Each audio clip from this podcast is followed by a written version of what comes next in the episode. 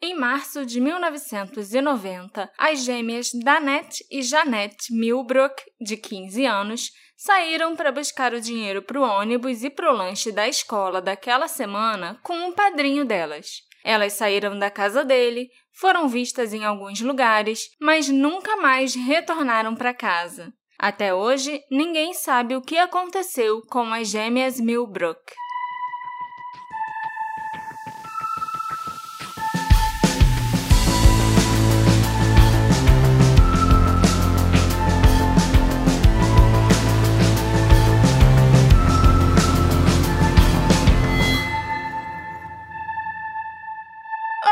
Meus ouvintes queridos! Bem-vindos ao novo episódio do Detetive do Sofá. Eu sou a Marcela, a host desse podcast, e eu espero que vocês tenham sentido saudade de mim na semana passada, já que eu e o Alexandre resolvemos tirar uma folguinha no carnaval. Opa! O caso dessa semana envolve duas irmãs gêmeas, mas elas eram completamente normais, não eram nem um pouco parecidas com as gêmeas Tomatinho, não. E como esse caso que eu vou contar hoje não é famoso e não há tanta informação disponível por aí, eu vou contar com a participação da irmã mais nova das gêmeas Milbrook, a Shanta Sturgis, que eu entrevistei por Skype. A entrevista na íntegra vai ser disponibilizada para os nossos apoiadores, né, Alexandre? Eu acho que sim. Então, quem puder, apoia a gente pelo Orelo ou pelo PicPay, que inclusive nessas últimas semanas nossos apoiadores tiveram uns episódios exclusivos aí que ficaram bem legais.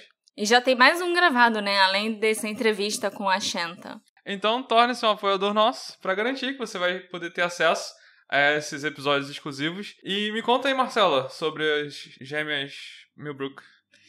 Bom, eu vou começar contando para vocês quem eram a Janette e a Danette Milbrook e como transcorreu o dia em que elas desapareceram. As gêmeas vinham de uma família bem grande, elas tinham oito irmãos mais velhos e mais novos, e eram gêmeas fraternas, né? Gêmeas não idênticas. As duas nasceram em 2 de abril de 74 e cresceram num ambiente amoroso, cercado de família, porque além dos irmãos, elas também tinham vários primos, sobrinhos e tios. As gêmeas moravam com a mãe, Mary Louise Sturgis, que trabalhava muito duro para proporcionar a melhor vida possível para os filhos. O pai da Janete e da Danette não era muito envolvido na vida delas. Elas tinham bem pouco contato com ele, mas elas tinham um relacionamento bom com os avós paternos e o restante da família. As meninas cresceram com alguns pequenos problemas de saúde. Ambas precisaram fazer cirurgias de hérnia ainda crianças e tinham as cicatrizes dessas cirurgias. E além disso, a Danette tinha um histórico de convulsões que exigiam medicações diárias. E por causa desses problemas e de alguns efeitos colaterais dos medicamentos, ela andava com as pernas um pouquinho arqueadas.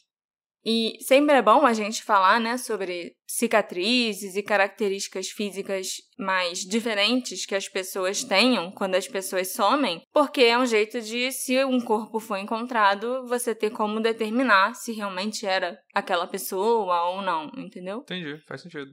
Além de DNA, lógico, né? Mas se o DNA não estiver disponível, tá aí uma outra coisa para ajudar. A Danette e a Janette eram meninas quietas e gentis. Mas é lógico que, como a maioria dos gêmeos, uma delas tinha uma personalidade mais dominante e a outra mais passiva. Nesse caso, a Danette era a mais extrovertida das duas, muitas vezes atuando até como defensora da Janette. Isso, inclusive, ficou evidente em um incidente de 89 envolvendo as duas, que eu vou contar daqui a pouco. A Janete era muito mais introvertida. Conforme descrito por algumas pessoas que a conheciam, a Janete era passiva quase ao extremo. Acho que tipo eu quando eu era criança. Enquanto ela expressava profunda empatia e bondade, que muitas vezes aparecia quando ela estava cuidando do seu gatinho chamado Jennifer, ela era conhecida por sofrer provocações e bullying calada. Tadinho. E o incidente que eu mencionei aconteceu em 89, quando as duas estavam no ponto de ônibus. E foi algo que realmente é, ajuda a destacar as naturezas diferentes das duas meninas. A Danette estava tendo dificuldade na escola, então ela precisou mudar de escola para conseguir mais apoio acadêmico, e por isso ela tinha que pegar o ônibus escolar num ponto diferente da Janete. Era um ponto que ficava do outro lado da rua, a tipo um quarteirão de distância. E uma garota da escola local, que elas tinham estudado antes, né, onde a Janete ainda estudava, passou então a atormentar a Janete todos os dias, pensando que agora ela ia ser um alvo fácil. Mas quando a Danette ficou sabendo, ela foi até o ponto de ônibus da Janete e começou uma briga física com a menina do bullying. As duas caíram na porrada. A briga chamou a atenção das crianças que estavam ali e também de outras pessoas que passavam. Um policial que estava passando pelo local parou e interrompeu a briga. Ele anotou o nome da Danette e da outra menina, mas não aconteceu mais nada não. Eu só achei que essa história daria uma boa noção para vocês da diferença de personalidade das duas gêmeas. Em 18 de março de 1990, as gêmeas Milbrook passaram a maior parte do dia com a família. Elas foram à igreja naquela manhã, com a mãe e os irmãos, como era típico de uma manhã de domingo. O pastor deu à mãe delas, Louise, alguns dólares para comprar o almoço das crianças. Quando a família chegou em casa, a Louise deu o dinheiro para as gêmeas e pediu que elas fossem comprar frango frito para o almoço num fast food próximo.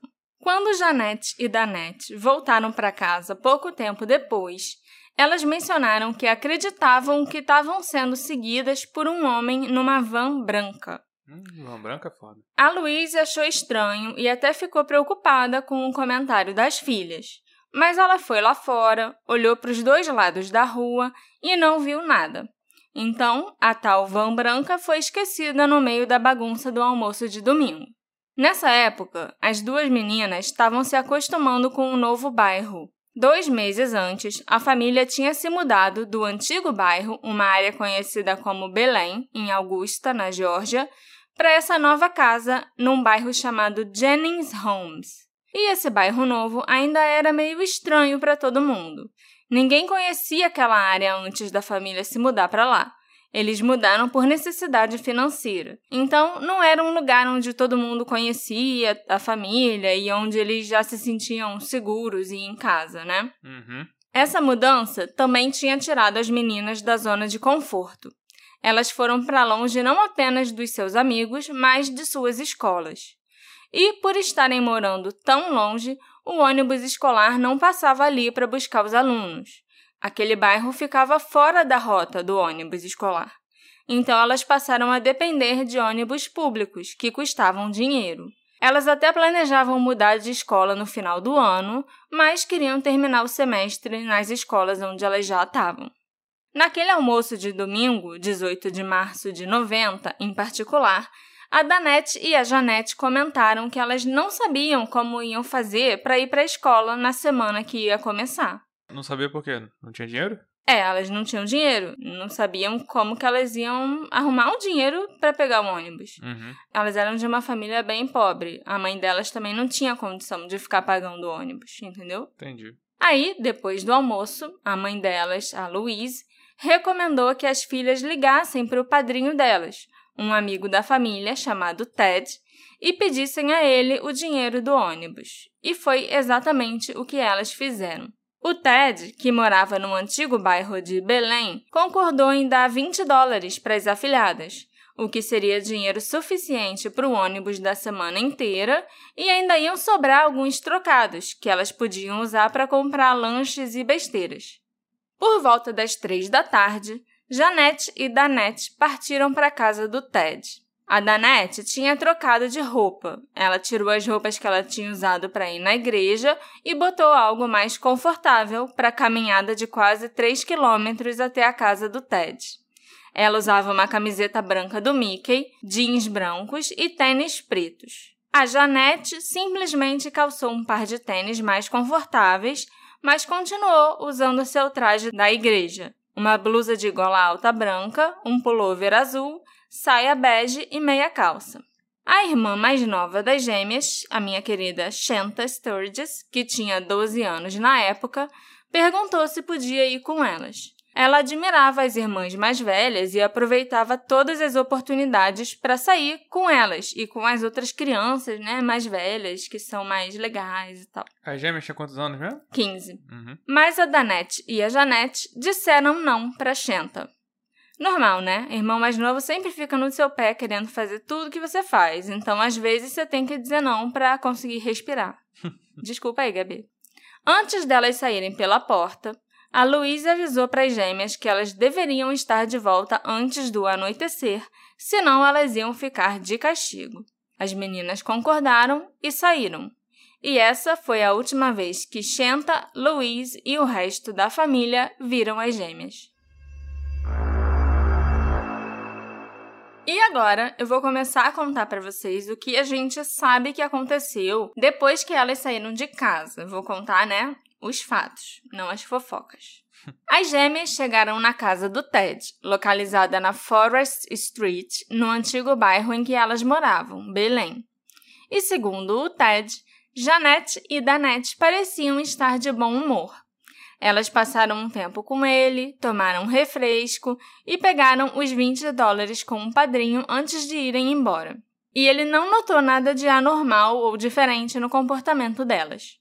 Aproveitando que elas estavam ali no bairro, as gêmeas decidiram dar uma passada na casa da prima delas, chamada Juanita, que morava a apenas um quarteirão de distância do Ted, na Tin Cup Lane. As três meninas eram muito próximas e estavam constantemente fazendo festa do pijama e saindo juntas. Nesse dia, a Janete e a Danette perguntaram se a Juanita podia ir para casa com elas.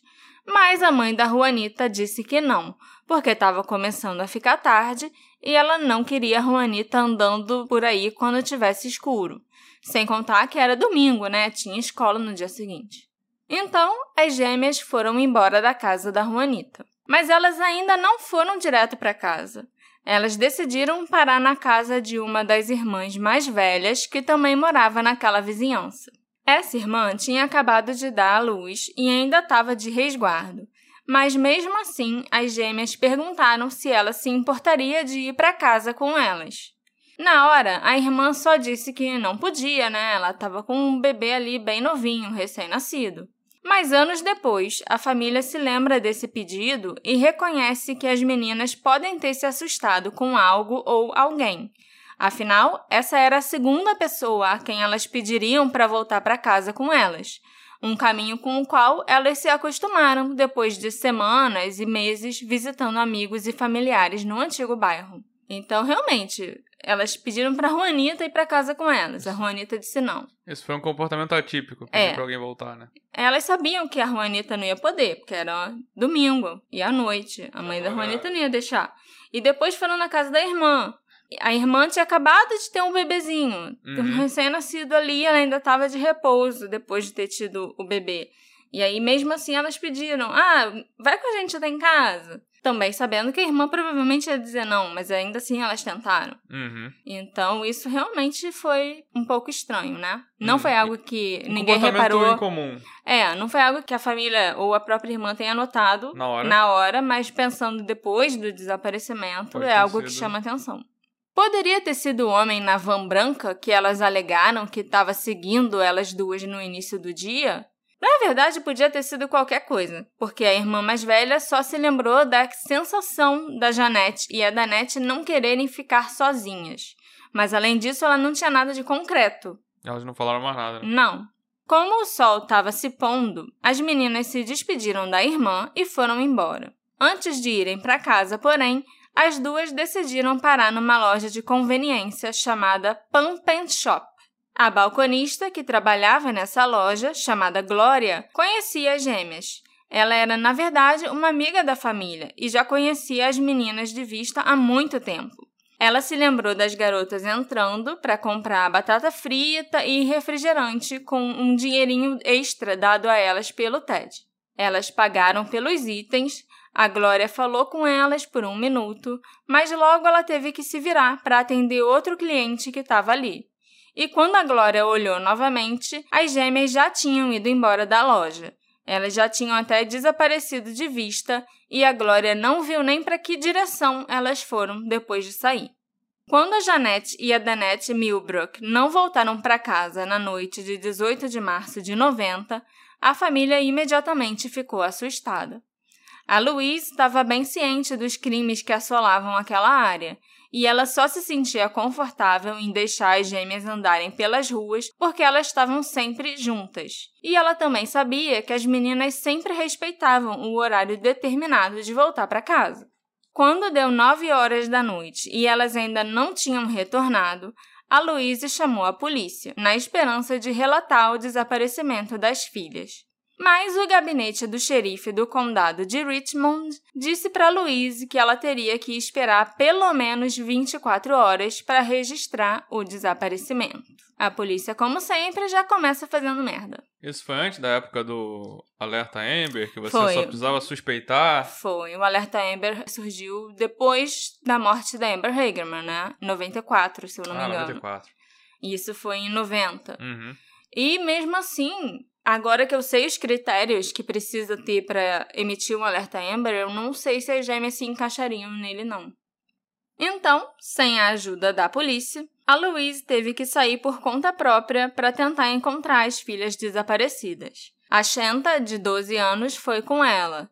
E eu vou deixar a própria Shenta relatar para vocês como foi essa primeira busca. Mas antes de ouvirmos a Shenta, aqui é o Alexandre do futuro. Depois de ter terminado a edição do episódio, a Marcela já aprovou, com um recadinho rapidinho. Dessa vez que a gente colocou a participação da Shenta, a gente resolveu fazer que nem o Fantástico faz, entendeu? Bota a pessoa falando e bota eu por cima traduzindo. Não fizemos daquele jeito de colocar a fala toda do convidado e depois eu traduzindo. Então tá meio que ao mesmo tempo. Mas, se você quiser escolher, ouvir um, ouvir outro, eu separei é, a minha voz no canal direito e a voz da Shanta original no canal esquerdo. Então, se você ouvir no Viva Voz, você vai ouvir tudo junto, que nem um fantástico. Se você preferir ouvir só eu falando, você pode usar um fone de ouvido e botar só o ouvido direito. Se você entender bem inglês e quer ouvir o original da Shenta, você pode botar só o ouvido esquerdo. Então, fica esse aviso aí. Inclusive, se você tiver um fone que não está funcionando bem numa orelha ou na outra, é agora que você vai descobrir. Eu e minha mãe saímos a pé naquele mesmo dia quando estava começando a escurecer e elas não apareceram. Ela começou a ficar muito preocupada porque, apesar do padrinho morar longe, minhas irmãs conheciam atalhos para chegar lá. Então não era para elas terem demorado tanto.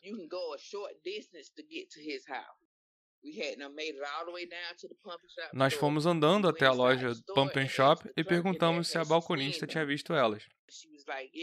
Ela respondeu que sim. As meninas estiveram lá, compraram refrigerantes e um pacote de batata frita. Aí ela foi atender outro cliente e quando olhou de novo, elas já tinham ido. Então a balconista não sabia dizer se elas entraram no carro de alguém, se elas foram para a esquerda ou para a direita. Só viu que elas já tinham saído. e a partir daí não sabemos o que aconteceu. No dia seguinte, as meninas ainda não tinham aparecido em casa nem nas escolas. A Louise ficou esperando durante o dia para ver se algum policial entraria em contato com ela para saber se as gêmeas tinham retornado e registrar a ocorrência caso elas ainda tivessem desaparecidas. Como ninguém entrou em contato, na noite de 19 de março, a Louise ligou para a polícia novamente e dessa vez ela conseguiu registrar um boletim de ocorrência de pessoa desaparecida para Janete e Danette. Um detetive apareceu na casa dela para pegar as informações sobre as meninas desaparecidas, como elas eram, os nomes, o que elas usavam quando sumiram, essas coisas. Mas nem essa parte mais básica de registrar a ocorrência e pegar as informações a polícia conseguiu fazer direito, infelizmente. Quando o policial veio falar com a minha mãe, ele anotou a data de nascimento delas, mas anotou errado. Depois ele pediu os números do seguro social e perguntou o que elas estavam usando e o nome completo delas, que também anotou errado. Eles até chegaram a colocar o desaparecimento delas no jornal mais tarde naquele dia. Eles colocaram ela no jornal só uma vez e só em um canal de TV, o canal 6. Depois, eles mandaram outro investigador para falar com a minha mãe na semana seguinte. E esse investigador perguntou as mesmas coisas que o outro policial já tinha perguntado. Pediu as mesmas informações que minha mãe já tinha dado. E ele também anotou coisas erradas. Ao invés de Millbrook, escreveram Millbrooks. Eles também escreveram o nome do meio da Janete errado. O seguro social, eu não lembro se estava certo ou errado, mas eu me lembro deles pegarem muitas informações erradas.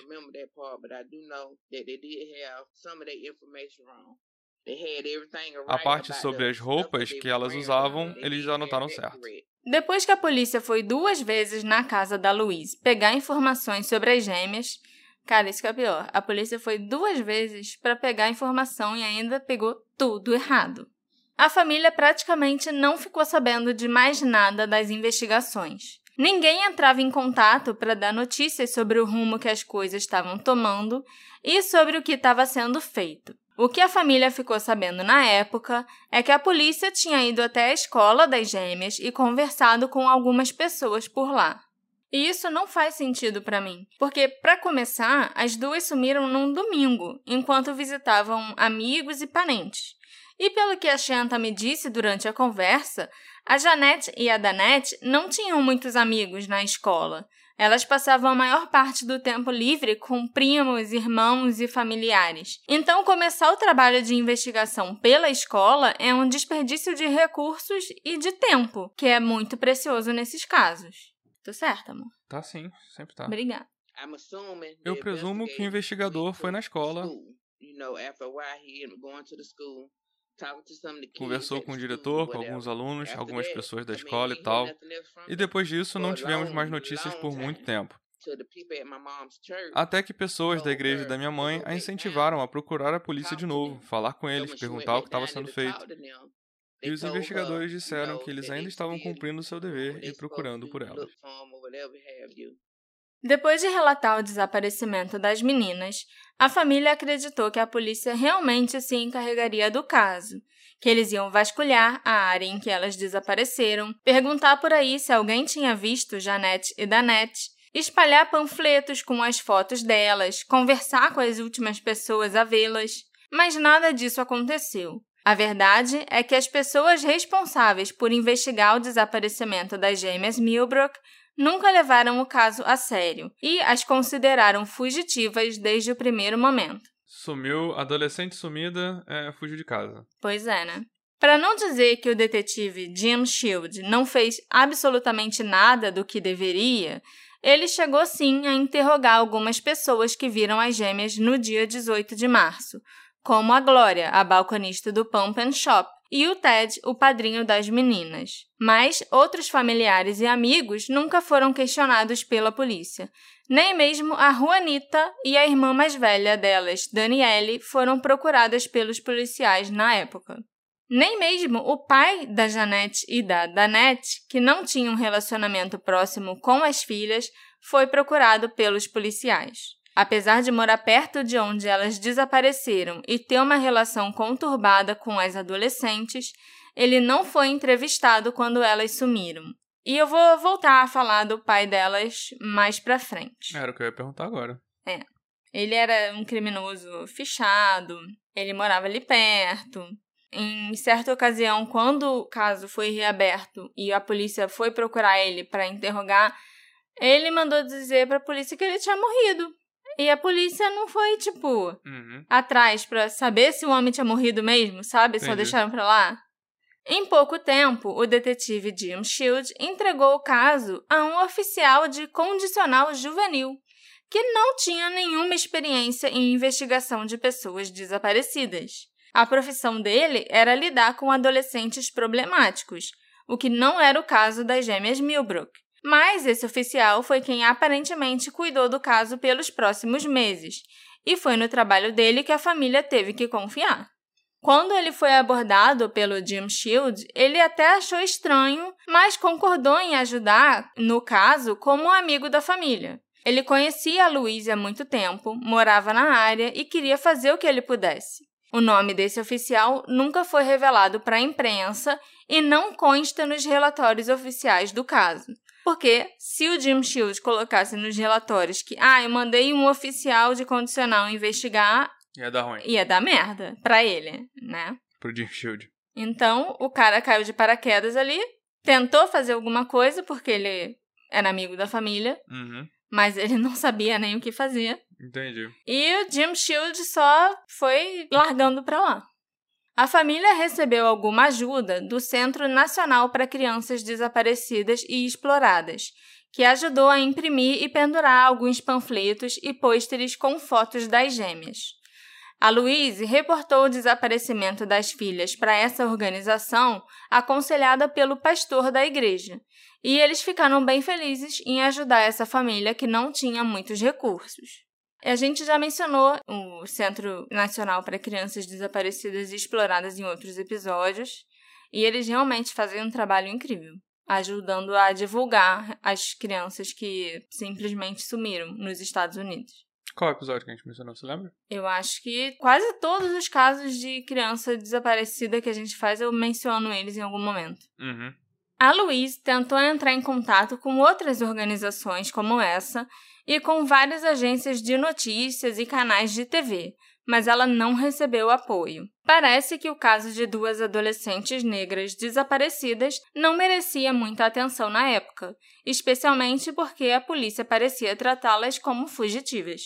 E isso atingiu o auge em 8 de abril de 91, pouco mais de um ano após o desaparecimento das meninas quando o Jim Shield, o detetive encarregado do caso, chegou na casa da família e disse para Louise que o caso tinha chegado em um beco sem saída. E pior do que isso, ele também afirmou que as gêmeas tinham completado 17 anos no dia anterior, 7 de abril, e pela lei do estado da Geórgia sobre adolescentes fugitivas, elas não poderiam mais ser forçadas a voltarem para casa se fossem encontradas. Então, não havia mais razão para a polícia continuar procurando Janete e Danette. Eles foram à casa da minha mãe e disseram que porque minhas irmãs tinham completado 17 anos, se eles a encontrassem, não podiam fazer nada para elas voltarem para casa. Então, ele acabou encerrando o caso em 8 de abril de 91. Elas realmente tinham acabado de fazer 17 anos. Elas subiram em março de 90, duas semanas antes de completarem 17 anos. Então, dia 2 de abril de 91, elas fizeram 17. Aí, em 91, eles encerraram o caso. E depois, minha mãe continuou ligando para os investigadores, mesmo assim, perguntando se tinham encontrado elas, pedindo ajuda, pedindo para continuarem procurando. E se encontrassem, para eles darem alguma informação para ela. Um endereço, um telefone, qualquer coisa. Porque se elas não quisessem voltar para casa, então que elas próprias dissessem isso para minha mãe. Ela queria ouvir das próprias filhas que elas não queriam voltar para casa por essa ou aquela razão.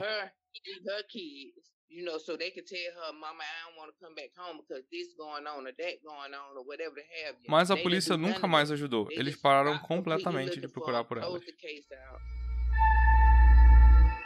Como eu já comentei com vocês mais cedo no episódio, muitas das informações que a polícia anotou no registro de desaparecimento estavam incorretas, inclusive a data de nascimento delas, como vocês ouviram a Shanta contar. E além do aniversário, o sobrenome delas saiu errado nos poucos artigos de jornal que falaram do desaparecimento.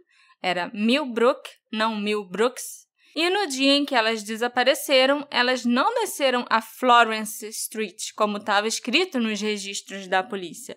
Elas desceram a Forest Street. Muitos dos fatos simples estavam completamente errados. É lógico que, com essas informações equivocadas, a polícia não conseguiu desenterrar nenhuma nova evidência. Então, pouco mais de um ano após o desaparecimento, eles informaram a família que estavam sem sorte e fecharam o caso. Essa declaração, dada à família pelo Jim Shield, contrasta completamente com o que mais tarde foi dito pelo Centro Nacional para Crianças Desaparecidas e Exploradas, a organização que ajudou a família a divulgar as gêmeas desaparecidas. Eles contaram para a família que receberam o telefonema de um policial informando para eles que haviam encerrado o caso porque as gêmeas haviam sido encontradas. Caraca! De acordo com os registros mantidos pelo Centro Nacional para Crianças Desaparecidas e Exploradas, o arquivo do caso das gêmeas Millbrook foi mantido até 1993. Em junho daquele ano, foi quando a polícia aparentemente entrou em contato, avisando que eles podiam encerrar definitivamente o caso e tirar a Janete e a Danette do sistema. E foi o que eles fizeram. É o padrão. Quando a criança é encontrada, eles tiram o nome dela do sistema e os dados. Faz sentido. Mas não nesse caso, porque elas nunca foram encontradas. Não, eu acho que agora eles têm que implementar algum fact-check, né? Pois é, mas se você não vai confiar na Mas- polícia, você vai confiar em quem?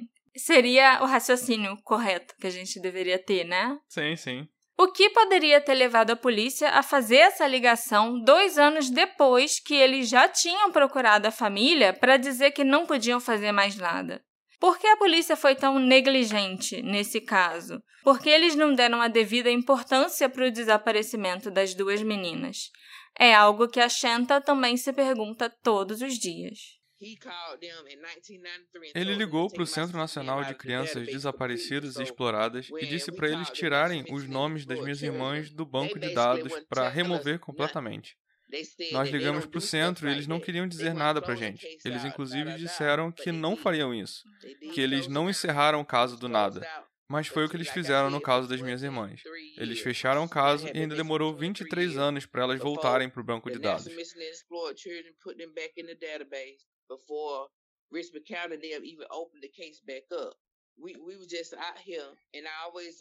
E se minhas irmãs ainda estiverem lá fora, eu queria que elas soubessem que nós realmente tentamos encontrá-las, mas ninguém queria nos ajudar.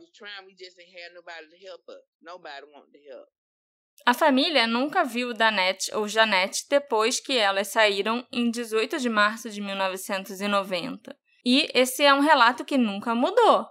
As gêmeas também nunca mais ligaram, nunca escreveram uma carta, nunca se corresponderam com ninguém da família ou do círculo social delas novamente. Seus números de seguro social nunca foram usados. Elas não tinham documentação ou identificação quando desapareceram e elas tinham apenas 15 anos e 20 dólares no bolso. Uma fuga é algo que está completamente fora de questão nesse caso, principalmente quando a gente lembra que elas pediram para duas pessoas diferentes irem para casa com elas. Então, elas queriam voltar para casa. Então, recapitulando, a Janete e a Danette sumiram numa tarde de domingo em 1990. Um ano depois, o policial apareceu na casa da família e disse que não podia fazer mais nada porque agora elas tinham completado 17 anos, então elas não precisavam mais voltar para casa. Em 93, alguém no departamento de polícia ligou para o Centro Nacional de Crianças Desaparecidas e Exploradas e dissem para tirarem as gêmeas do banco de dados porque elas já tinham sido encontradas. Tô certo? Quando um novo xerife foi eleito no condado, em 2013, o caso das gêmeas foi reaberto, e isso renovou as esperanças da família. Mas absolutamente nada de novo aconteceu ou foi feito. Hum. E daqui em diante, tudo que a gente sabe foi descoberto em 2016, quando o podcast americano chamado Fall Line resolveu que a primeira temporada do programa seria sobre o caso das gêmeas Milbrook. E a investigação que a Laura e a Brooke, as hosts do podcast, fizeram foi incrível. Tudo que a polícia tinha descoberto e tinha escrito né, nos registros do caso e nos relatórios era baseado em fofocas e rumores que estavam por aí. Inclusive, eles encerraram o caso e falaram que as gêmeas tinham sido encontradas também com base em fofoca. Hum. Tudo que tem nesse caso de oficial da polícia era só fofoca que o Jim Shield escutou. Porque ele não se deu ao trabalho de sair da cadeira dele e investigar. Então, em teoria, ele acha que elas foram encontradas, não é porque ele simplesmente inventou da cabeça dele. Ele escutou alguma fofoca. Eu vou contar a fofoca Aham. pra você. Porque eu sei que você gosta de uma fofoca, amor. Ok. O Jim Shield, ele afirmou que ele encerrou o caso porque o oficial de condicional que ele tinha colocado para investigar o desaparecimento para ele afirmou que tinha visto as gêmeas com os próprios olhos e que elas estavam tentando chegar no Texas. Isso depois do desaparecimento, óbvio, né? Uhum. Esse oficial de condicional já faleceu há muitos anos, então é bem fácil você tentar colocar a culpa em alguém que não pode mais se defender. Para onde elas iriam com 20 dólares ou com 24? O que elas fariam? This Por que aquele policial that diria que minhas irmãs queriam chegar no Texas? Com que dinheiro? E com quem elas teriam entrado em contato no Texas? there. Nós nunca tínhamos nem ido no Texas. Como elas chegariam lá? Quem elas conheciam lá? Eu não acredito nisso. Eu tento entender por que o Jim Shield fez isso. A gente não pode acreditar nele. Eu nunca tive a chance de falar diretamente com o juvenile policial da condicional porque ele morreu. Mortos não falam, não podem se defender. Então nós não sabemos se ele realmente disse isso pro Jim Shield. Não sabemos se é verdade ou não.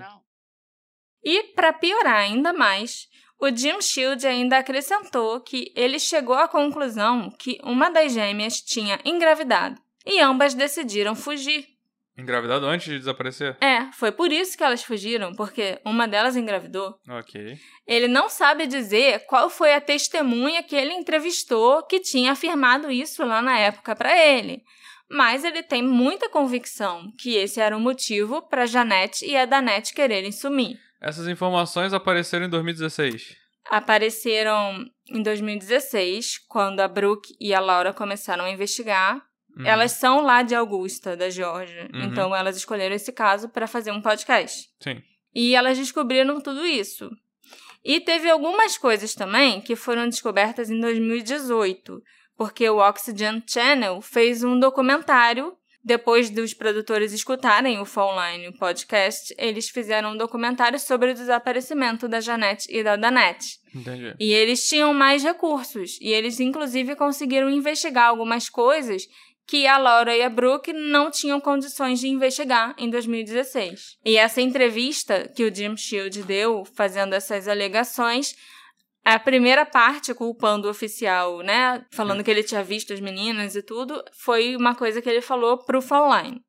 Essa parte da gravidez foi uma coisa que eu acho que ele falou no documentário pro 2018. Oxygen Channel. Agora eu tô entendendo a, a ordem das coisas, porque ele pode ter inventado isso tudo a essa altura, né? Pode ter inventado isso ontem. É, exatamente. Só pra justificar ali, ninguém Sim. pode conferir. Com certeza. Uhum. E culpando pessoas que já morreram, que não Uhum. podem mais contestar o que ele está dizendo. Aham. Não existe nenhuma evidência para apontar que uma das duas pudesse estar grávida. Isso não faz nenhum sentido. Nenhuma das duas tinha namorado na época do desaparecimento e elas também não teriam motivo para fugir. A irmã mais velha delas, a Daniele, cuja casa elas visitaram na noite do desaparecimento, era uma mãe solteira adolescente. Então, não seria nem a primeira vez na família que isso aconteceria. E elas sabiam que elas iam receber o apoio da mãe se uma das duas engravidasse, porque a Daniele também tinha recebido. Aham. E a própria Shanta engravidou alguns anos depois. Também adolescente. Também adolescente. Ela tinha 16 anos. Então, assim, Não era motivo pra fugir, né? nunca seria um motivo pra fugir. Ainda mais você já viu isso acontecer na própria família e a, a Daniele foi Acolheu todo mundo. acolhida, entendeu? Desde que o caso foi reaberto em 2013, a polícia não tem comentado nada sobre esse caso. Só o Jim Shield mesmo que falou pra tentar se justificar, mas ele não trabalha mais na polícia. Uhum. Quando a Brooke e a Laura fizeram uma solicitação para lerem os arquivos do caso em 2016, só existiam duas páginas de anotações feitas nas duas vezes em que os detetives se encontraram com a família para registrar o desaparecimento. Além dessas duas páginas, não tinha absolutamente nada mais que elas pudessem Consultar. consultar. Eu acho que é horrível a falta de atenção que esse caso recebeu desde o início. A gente pode dizer com convicção que não foram realizadas buscas nem investigações sobre o desaparecimento da Janete e da Danette. Busca, principalmente, é a primeira coisa que você faz, né? Quando alguém desaparece. Você realiza buscas pela área. Você chama os bombeiros, você faz busca com um helicóptero, com tudo que tem direito, até voluntário. Uhum. Mas eles nem avisaram no bairro, na vizinhança, que tinham duas meninas, duas gêmeas desaparecidas. Se não fosse pelo podcast, o Fall Line, é muito provável que ninguém nem se lembrasse que um dia a Janete e a Danette Milbrook existiram. Além de terem feito uma temporada dedicada para as gêmeas Milbrook, o Fallline conseguiu angariar fundos para colocar a foto da Janete e da Danette em um outdoor em Augusta, na Geórgia.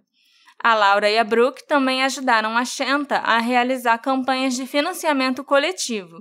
E graças a isso, a família da Shenta conseguiu contratar um investigador particular para trabalhar no caso agora em 2021.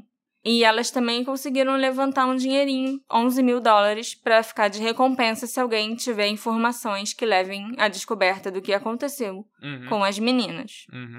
Geralmente, a polícia oferece mais algum dinheiro, né? Quando a família está oferecendo uma recompensa, ou até dobra o valor da recompensa, mas a polícia do condado não ofereceu absolutamente nada. O investigador contratado pela família em 2021 já conseguiu fazer algum progresso e algumas determinações bem importantes. Now you know we have a new Agora nós temos um investigador particular trabalhando no caso. E desde que ele foi contratado, o investigador tem procurado e conversado com os mesmos indivíduos que a polícia supostamente entrevistou quando minhas irmãs sumiram. O investigador particular disse que essas pessoas estão falando para ele que nunca disseram para a polícia nem para ninguém que tinham visto as minhas irmãs depois do 18 de março. That doesn't surprise me. Não só a polícia não investigou o desaparecimento, como o Jim Shield ainda afirmou para a família que tinha entrevistado várias pessoas e que sabia que elas tinham fugido. Ele mentiu nos relatórios dizendo que tinha entrevistado pessoas que viram a Janete e a Danette depois do dia 18 de março. Só que essas pessoas ainda estão vivas, ao contrário do oficial de condicional, e estão afirmando para o investigador particular que nunca foram procuradas pela polícia, muito menos entrevistadas. E não, essas pessoas não viram a Janete e a Danette. A gente sabe quem são essas pessoas? São pessoas da escola delas, que estudavam na mesma turma, e tem uma outra pessoa que era um cara do bairro antigo que elas moravam que, segundo Jim Shield, esse cara teria visto as gêmeas, tipo, num ponto de ônibus e tal. Uhum.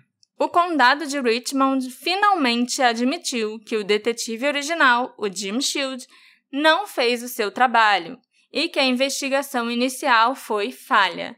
Mas essa foi a única coisa que a polícia do condado declarou sobre o caso desde que ele foi reaberto, virou assunto de podcast e de um especial de TV. As anfitriãs do Fall Line, a Brooke e a Laura, provaram ser inestimáveis para Shenta. Durante a nossa conversa, ela carinhosamente se referiu a elas como as pessoas que mais ajudaram no caso, muito mais até do que a polícia que não fez seu trabalho. Eu queria deixar isso porque eu acho fofo, sabe? Uhum. É um podcast igual ao meu, que descobriu uma porrada de coisa. Por muito tempo, nós achamos que ninguém se importava. E a única razão da história ser conhecida é que Deus colocou a Brooke e a Laura do Fall Line nas nossas vidas. Se não fosse por elas, a história das gêmeas não teria sido divulgada. Eu estive em outros podcasts dando entrevistas, como o The Trail and Code e o Unresolved, e eu sou grata por esses podcasts também contarem a história das minhas irmãs. Mas nem se compara com o que o Fall Line fez.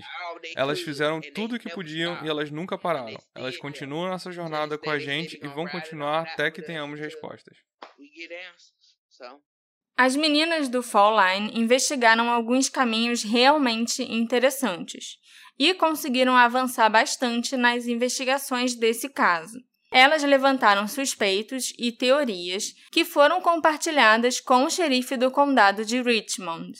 As evidências que elas conseguiram ao longo desses últimos seis anos também foram todas compartilhadas com a polícia.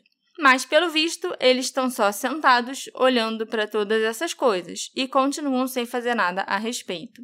A principal teoria em relação ao que poderia ter acontecido com a Janete e a Danette envolve o pai delas, o John Milbrook. O comportamento dele logo após o desaparecimento já era algo que deveria ter chamado a atenção da polícia.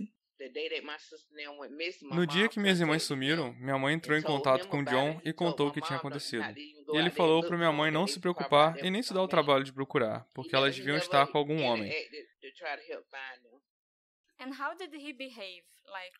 E como ele se comportou depois de saber que elas sumiram?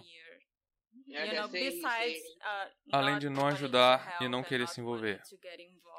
he started drinking more. Ele passou a beber mais, ele virou um alcoólatra, e ele bebia tanto a ponto de urinar em si mesmo andando pela rua, de cair por aí, perder o equilíbrio de tanto beber.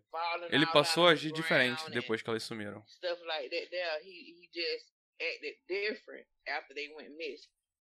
A Laura e a Brooke também revelaram que elas receberam uma carta de um homem chamado Ernest Vaughn, que afirmou saber o que aconteceu com as gêmeas. E como elas não queriam atrapalhar as investigações, elas entregaram essa carta para a polícia em 2016 e pediram que eles investigassem. Elas não publicaram que tinha essa carta. Não, na época não. Hoje em dia a gente sabe. Porque a Brooke até disse no documentário do Oxygen Channel sobre esse caso que ela ligou várias vezes, implorando para que investigassem o autor da carta, né? Para que mandassem alguém para conversar com ele, a polícia mandasse alguém para conversar com ele.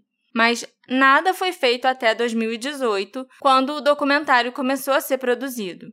Nesse documentário, a Brooke revelou o conteúdo da carta para os produtores e eles foram procurar o tal do Ernest na prisão para conversar com ele. Ah, ele tava na prisão já. Ele, isso aí, o Ernest, atualmente, ele tá cumprindo pena de prisão perpétua na Dodge State Prison, na Geórgia, por assassinato. O Ernest matou um homem em 96 e ninguém menos que o pai das gêmeas, o John Milbrook, foi quem ajudou ele a se livrar daquele corpo. Eita. Então, três semanas depois desse assassinato de 96, o Ernest foi lá e ainda assassinou um outro homem por supostamente saber demais sobre o primeiro assassinato que ele cometeu. Tudo isso de acordo com os documentos judiciais, né? Quando eu fui lá pesquisar quem é Ernest Vaughn. Então ele matou um cara, o pai das gêmeas ajudou A encobrir. a encobrir, aí ele matou um segundo cara, porque Que esse sabia cara demais. sabia demais, mas não matou o pai das gêmeas. Não, o pai das gêmeas era um cara, tipo, meio que big deal entre os criminosos de Augusta na época. Ok. Então ele era mais respeitado do que os outros. Ele era quem os criminosos recorriam quando precisavam de ajuda. Caraca. Quando os produtores conseguiram entrar em contato com o Ernest, eles puderam gravar o telefonema que eles fizeram. E nesse telefonema, o Ernest afirmou que ele passou um tempo morando lá na casa do John Milbrook no início dos anos 90, quando ele próprio, o Ernest, ainda era um traficantezinho de drogas de 12 anos. Ele disse que o John tinha um problema sério de abuso de substâncias e ele também permitia que traficantes de drogas usassem sua casa para realizar aquelas operações diárias do tráfico. O Ernest alegou que uma das gêmeas se embriagou enquanto as duas estavam na casa do pai e que alguns dos homens, que ele disse que haviam oito ou nove caras ali na casa do John aquela noite, se aproveitaram dessa gêmea embriagada. A outra gêmea viu o que estava acontecendo e viu que ninguém ia ajudar a irmã dela, e ela própria tentou defender a outra. Embora ele não tenha especificado qual gêmea era qual, a gente sabe que a Danette era conhecida por ser protetora da Janete, que era mais tímida. Então, se alguém ia começar uma confusão para defender a irmã, era a Danette. O Ernest também disse que viu um dos homens bater nessa gêmea que foi tentar defender a irmã. Ela caiu para trás e bateu com a cabeça numa mesa e a cabeça dela abriu, de acordo com o relato dele. Então, o Ernest ouviu a outra gêmea gritando e o John Milbrook disse para ele e para alguns outros presentes ali para irem embora. O Ernest disse que foi instruído a voltar para dentro da casa e que depois as coisas ficaram muito quietas e silenciosas lá fora onde estava acontecendo esse rolo tudo. Que era tipo num galpão na garagem, entendeu? Uhum. Não era dentro da sala da casa, sei lá, do John. Entendi. O Ernest não acha que as gêmeas Milbrook estão vivas. Eu também não acharia se eu tivesse presenciado tudo isso.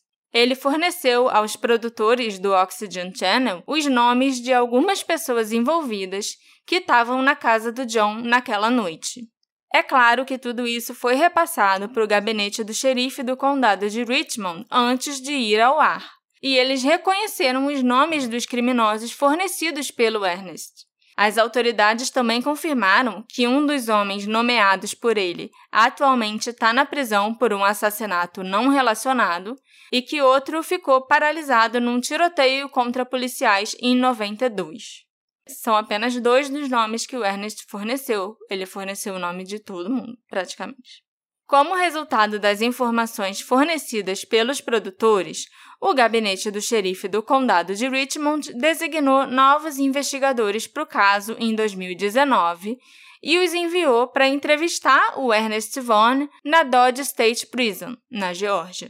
Mas depois de entrevistarem o Ernest, esses investigadores disseram para os produtores que, embora partes do relato do Ernest parecessem críveis, os fatos que ele apresentou sobre as gêmeas não eram críveis, e os investigadores acreditavam que o Ernest poderia estar descrevendo um crime diferente e que a polícia não vai mais seguir essa pista.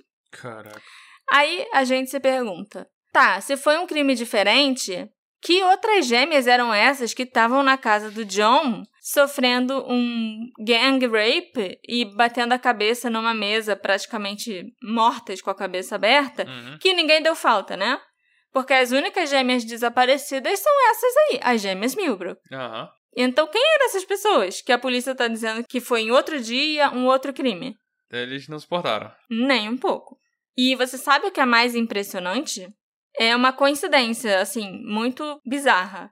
O filho mais velho da Shenta é casado com a filha do Ernest Vaughn. Caraca. Uma baita coincidência. E depois que isso tudo aconteceu, a Shenta pediu para Nora perguntar pro pai dela, pro Ernest, se o que ele disse sobre as gêmeas irmãs dela era verdade. E sabe o que que o Ernest respondeu? Hum. Falou para a filha dele dizer para Shenta Hum. que ele falou a verdade sim. Mas os investigadores tinham ido procurá-lo e pressionaram ele para dizer que a história que ele tinha contado era mentira. Ele não fez isso, ele não retirou o que ele tinha falado em momento nenhum. Mas a polícia, né, fez isso por ele, dizendo que não era crível que Uhum. aquela história que ele estava contando fosse das gêmeas Milbrook. Mas essa história toda foi pro documentário. Não, essa parte aqui da Shenta Não. pedir pra Nora e tal não tá no documentário. Foi ela que me contou. Mas a história que ele contou em si da carta foi pro documentário. Foi, foi pro documentário. É muito difícil acreditar na polícia, nessa história, né? É claro que a gente sempre tem que ficar com um pé atrás nesses casos de confissões feitas pelos presos ou informações reveladas pelos presos. Porque sempre pode ter uma confissão falsa ou só ser uma pegadinha ou ele tá querendo alguma coisa em troca, Tá mas não tem informação nenhuma. Uhum. Mas nesse caso específico, o Ernest não tinha nada a ganhar inventando uma história dessas. Uhum. Ele não ganhou nada em troca, sabe? Ele só ouviu falar do caso, ouviu falar do podcast, isso de dentro da prisão, e escreveu uma carta para as meninas para dizer: Ó, eu sei o que aconteceu. E aí, dois anos depois, que os produtores foram procurar ele, e aí ele contou isso tudo. E aí a polícia chega lá e fala: Ó, meu irmão, se retrata Esquece aí, isso, esquece. Deixa pra lá. diz que era mentira, deixa isso pra lá. É uma coisa que a gente vê acontecer sempre. A polícia tá muito empenhada em. Esconder os próprios Não, não, não. erros. É. As próprias cagadas. Em, em provar que a narrativa inicial tava certa. Sim. Então, o que eles puderem fingir que elas realmente fugiram, que aquele primeiro cara realmente estava certo, é, É. melhor. E vocês se lembram também da van branca, né? Que a Janete e a Danete disseram que estava seguindo elas quando elas foram comprar o frango frito do almoço? Eu já tinha até esquecido. Mas você É agora se lembra. Van Branca. Eu perguntei pra Shenta sobre isso. E a resposta que ela me deu foi bem interessante. The only person I knew A única pessoa que eu conhecia que tinha uma van branca naquela época era um cara que morava do outro lado da rua. Ele tinha uma van branca. E naquela época todo mundo chamava ele de Raping Man Charles. Era como ele era conhecido.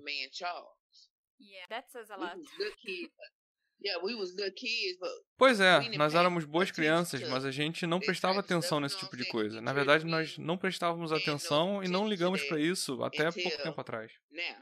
Raping Man Charles. Em português, isso significa o estuprador Charles, que tinha uma van branca. Então, como esse cara nunca foi investigado?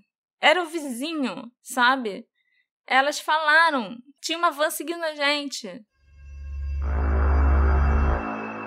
A Shanta Sturgis é uma mulher que merece todo o respeito do mundo. Ela era só uma criança quando as irmãs desapareceram. Ela sofreu muito com isso e ela via a mãe dela sofrendo também todos os dias. Agora adulta, ela trabalha em dois empregos para conseguir criar seus dois filhos e os seis netos. Ao longo de sua vida agitada e complicada, ela nunca esqueceu a história das irmãs mais velhas. E ela se tornou a defensora da Janete e da Danette. É ela que luta por justiça e é a porta-voz da família. A Shenta tem constantemente solicitado ao Departamento de Polícia, ao Centro Nacional para Crianças Desaparecidas e Exploradas e à mídia em geral para não apenas manterem a história das irmãs dela viva, mas para reconhecê-las como crianças desaparecidas, que é o que elas sempre foram. Tira esse status aí de fugitiva que estava grávida e De foi pro encontrada Texas. também, né? Ou de encontrada, exatamente. Elas são só duas crianças desaparecidas. Como esse caso trata da negligência na investigação de duas meninas negras, eu perguntei para Shenta se ela achava que o preconceito pode ter sido uma das causas dessa falta de interesse por parte da polícia. At first I did. No but início eu achava que sim, mas hoje eu não sei se era preconceito or ou só negligência. Mas agora parece mais que eles estão tentando esconder alguma coisa. Parece um encobrimento da investigação pobre que eles fizeram. Pode ser as duas coisas. Eu penso nisso o tempo todo. Era diferente naquela época. Hoje é pior. E não era algo tão escancarado como hoje. O preconceito era velado. as you Yeah. see it now. Apesar de toda a dor de cabeça que ela já teve que suportar, a Shenta ainda tem esperança que as duas irmãs possam estar vivas por aí. Ela não acredita que a Janete e a Danette tenham fugido, porque elas nunca iam querer machucar a família de propósito dessa maneira. Mas talvez elas ainda estejam vivas em algum lugar, sem saber quanta falta elas fazem. But you know, I, I, Hum. I never give up. Eu não perco as up esperanças. Deus vai nos guiar e mostrar o que houve com elas. Eu vejo outros casos de pessoas que desapareceram. Tinha uma menina de Ohio que sumiu e a família achava que ela estava morta, mas anos depois a encontraram viva. Então nós rezamos para que aconteça a mesma coisa, que elas possam ser encontradas, que estejam vivas e que Deus as traga de volta para nós. Nós queremos saber o que aconteceu. A pior parte é não saber o que houve com elas. Não sabemos se elas foram mortas, se elas se casaram. Não sabemos de nada, e eu quero saber. Eu quero muito que minha mãe saiba o que aconteceu com as filhas. Não quero que ela parta desse mundo sem descobrir o que aconteceu. E tem tanta coisa ruim acontecendo agora no mundo. Por isso que eu falo com todo mundo que quiser me ouvir. A minha história pode ser ouvida por alguém que lembre de alguma coisa ou que pense, eu quero ajudar essa "Hey, família. to Nós temos que descobrir o que aconteceu. Nós não podemos fingir que elas não exist, existiram. Por enquanto, a história da Danette e da Janette Milbrook permanece sem solução.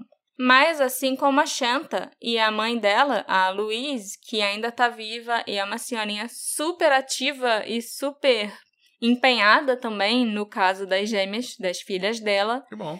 eu tenho esperança que um dia nós vamos finalmente saber o que aconteceu com as gêmeas Milbrook. E eu acho que o investigador particular vai ser de grande ajuda nisso tudo. Uhum. Quem sabe, daqui a um ou dois anos a gente está aqui fazendo um, um update desse caso. Tomara. Conversando com a Xenta de novo, falando sobre as descobertas no caso das irmãs dela. Eu, a princípio, acredito que o que rolou foi o que o Ernest falou mesmo. Sabe? Sim. Acho mais provável. Eu acredito num misto de coisas. Uhum. Eu acho que elas realmente podiam estar sendo seguidas pela van branca, Uhum. pelo Rape Man Charles. Que levou pra casa do pai. Não, não acho nem que necessariamente tenha sido isso. Pode ser que sim. Aham. Mas às vezes elas estavam pensando: quem mais tem aqui que mora nessa área que a gente pode ir pedir ajuda ou pedir pra levar a gente em casa? Hum. E aí foram na casa do pai. E aí rolou isso tudo. E aí drogaram elas ou Entendi, embriagaram, entendi. entendeu? E aconteceu aquilo tudo que o Ernest falou. Porque elas estavam se sentindo ameaçadas por alguma coisa assim, Sim, sim. sabe? Esse episódio foi feito graças ao apoio da Isabela Contes e do João Pedro Neves. Muito obrigada pelo apoio de vocês!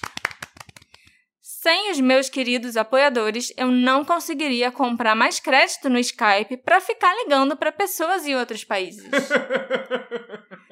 e. ok. E... Eu, não, eu não aguentei, essa eu não aguentei. ok. E como recompensa para os nossos apoiadores queridos, a minha conversa completa com a Shanta vai estar disponível para vocês ouvirem na íntegra. Em breve também, nossos apoiadores vão poder ouvir nosso episódio exclusivo em que a gente fala, entre outras coisas, de uma velhinha que matou mais de sete pessoas, de uma atriz mirim que morreu pelo pai numa casa, num incidente terrível, é um caso famoso, sobre o marido que Que desmembrou e cozinhou a esposa. e decoração. Então, o nosso próximo episódio exclusivo é um que vocês vão gostar muito, eu espero. E ficou muito legal. O que aconteceu naquela noite de 18 de março de 1990 com a Janette e a Danette Milbrook? Será que elas estavam mesmo sendo seguidas pela van? E foi por isso que elas estavam visitando parentes e pedindo para irem para casa com elas? Será que elas se sentiram ameaçadas? O Rape Man Charles tem alguma coisa a ver com o desaparecimento das meninas? Ou será que elas resolveram fazer uma visitinha surpresa para o pai e tudo aconteceu do jeito que o Ernest Vaughn descreveu? Me encontra nas nossas redes sociais, arroba detetive do sofá, e me conta o que você acha. A gente se encontra na próxima investigação. Tchau, tchau. Tchau, tchau.